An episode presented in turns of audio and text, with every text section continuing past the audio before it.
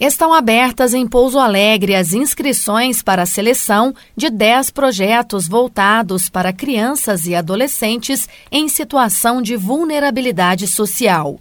As propostas escolhidas receberão financiamento através do FIA, Fundo para a Infância e Adolescência. Os projetos devem ser apresentados até o próximo dia 15 de julho por organizações da sociedade civil.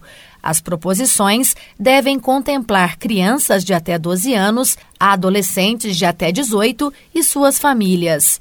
A presidente do Conselho Municipal do Direito da Criança e Adolescente, Alessandra Patriota, fala mais sobre o processo.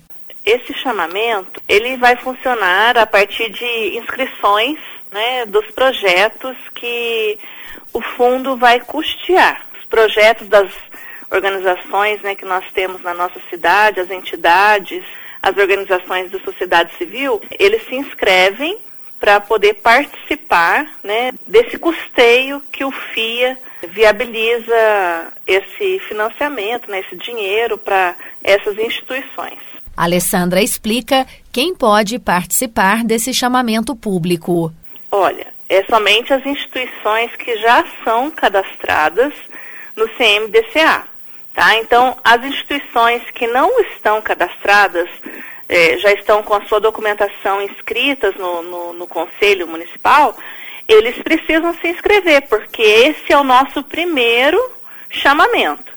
Então, as instituições, para participar, elas já têm que estar cadastradas. Isso não significa que as que querem participar não podem. Elas não podem concorrer para este edital porque não tem tempo para elas se inscreverem. Porque existe uma papelada para que elas se apresentem, é, de como funciona a organização que eles trabalham. É aquele que não está inscrito, ele pode se inscrever para o ano de 2021, 2022, os anos futuros, porque a verba do FIA é aquela verba que a gente disponibiliza através do nosso imposto de renda. A gente doa para o fundo municipal, né, que ele é voltado para projetos que estejam envolvidos a criança e o adolescente. As instituições podem apresentar quantos projetos quiserem. No entanto, somente um por inscrição será contemplado. As entidades serão selecionadas por uma comissão especial. Nós vamos escolher, dentre esses projetos que forem apresentados para o Conselho, 10 projetos uma comissão especial que vai avaliar, né, que vai ver se essa entidade ela está atingindo os eixos, né, e as metas que, que o edital propõe.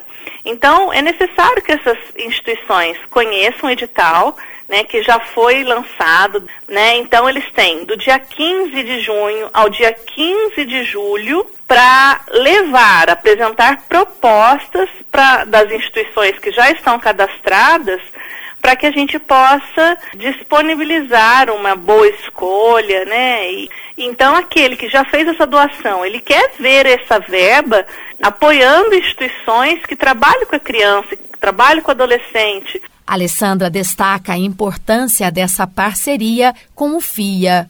Quem é o parceiro do FIA? É todo aquele que, que ao fazer a sua declaração de imposto de renda, se ele tem que contribuir, ao invés dele designar para o governo, ele fala que ele quer designar para uma área da sua cidade que vai ser investida na criança. Então, ele, ele sabe que aquele, que aquele dinheiro tem um retorno, um retorno para a sociedade, né?